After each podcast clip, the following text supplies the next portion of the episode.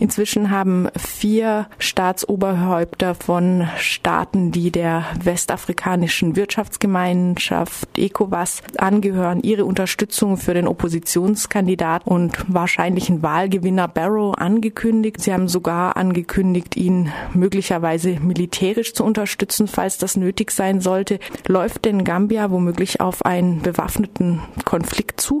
Das kann man nicht ausschließen, außer, außer im Fall, dass Jameh, also der seit 1994 amtierende autoritär regierende Präsident doch noch klein beigibt. Also äh, nicht nur, dass vier Mitgliedstaaten der ECOWAS oder französisch CDAO, also der westafrikanischen Wirtschaftsgemeinschaft, tatsächlich Adama Barrow als legitimen Präsidenten anerkannten, sondern der Kommissionspräsident der ECOWAS oder CDAO, Marcel de Souza, hat ebenfalls am vorletzten Wochenende sich ähnlich geäußert, beziehungsweise vor einer Woche, also am vergangenen Montag, und hat damals auch die Möglichkeit einer militärischen Intervention angekündigt.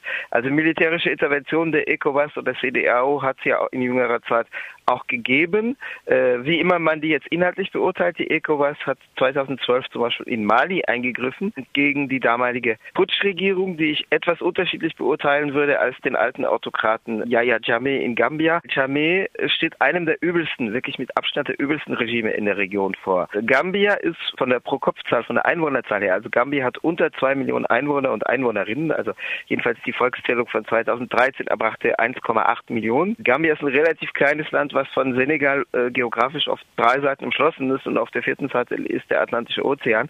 Also an der Pro-Kopf-Zahl, an der Einwohner, Einwohnerinnenzahl gemessen ist Gambia das Land in Afrika neben Eritrea, das man auch als Nordkorea Afrikas bezeichnet, das die meisten Flüchtlinge hervorbringt, also in Anführungszeichen, in Anführungszeichen produziert. Das ist kein Zufall.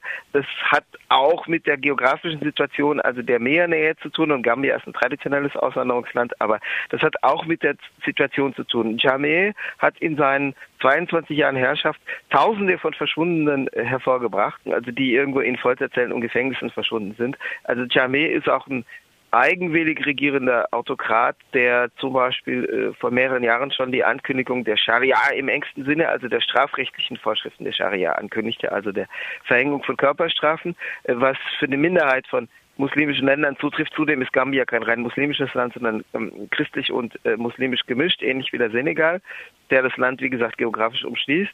Ähm, Jameh ist ein Land, der Gambia stark in, de, in das Kartell des internationalen Drogenhandels hineinmanövriert hat. Also Gambia gehört zu den Ländern, in denen das Kokain oder die Ausgangsstoffe für Kokain oder in der Regel das verarbeitete Kokain ankommt aus Südamerika mit Schnellbooten, die den Atlantischen Ozean überqueren. Das Ähnliches trifft auf Guinea-Bissau zu, was ein de facto durch die Mafia, durch Mafiastrukturen regierter Staat ist.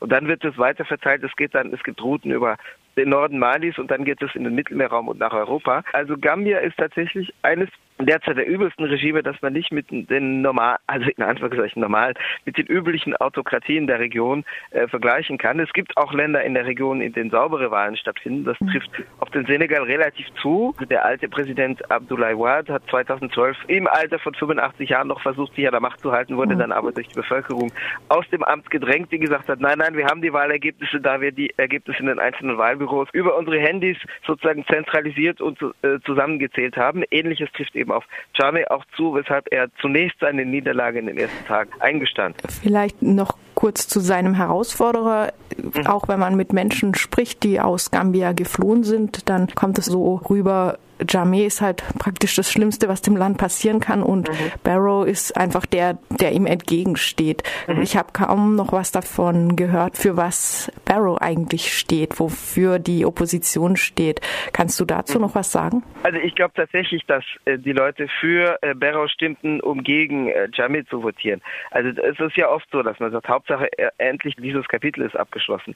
Also Barrow ist ein 51-jähriger und damit relativ junger Präsident. Ich nenne ihn jetzt Präsidenten, weil er tatsächlich der gewählte Wahlsieger sein dürfte, mit an Sicherheit grenzender Wahrscheinlichkeit oder mit absoluter Sicherheit, da Jeremy das ja zunächst eingestand, bevor er sozusagen taktisch einen Wechsel vollzog. Adama Barrow, also wie gesagt, der relativ jung ist, ist äh, jemand, der als Geschäftsmann äh, begonnen hat, der drei Jahre in London studiert hat, Immobilienwirtschaft, was jetzt nicht unbedingt ein positiver Hinweis ist, was die sozialen Folgen eines solchen Geschäfts äh, betrifft, der sich dann hochgearbeitet hat, der zunächst Bodyguard eines anderen Geschäftsmanns war und der dann selber sich als äh, Homme d'affaires, als Geschäftsmann lanciert hat. Also ich denke natürlich, dass viele Hoffnungen auf ihn ruhen. Gegen Chame war Barrow der äh, gemeinsame Kandidat in das halben Dutzend der wichtigsten Oppositionsparteien. Ich glaube, im Moment ist er tatsächlich vor allem der Anti-Chame, der natürlich auch eine Verbesserung der Lebensverhältnisse verspricht, wie alle Oppositionskandidaten es tun. Was er tun würde, müsste man erstmal abwarten. Im Moment hat er tatsächlich das Profil eines bürgerlich-demokratischen Unternehmen, wirtschaftsliberalen Herausforderers. Aber ich würde tatsächlich auch davon ausgehen, dass es gegenüber einem solchen hm, Folter- und Mordregime wie dem von Chame äh, mit Sicherheit ein kleineres Übel wäre.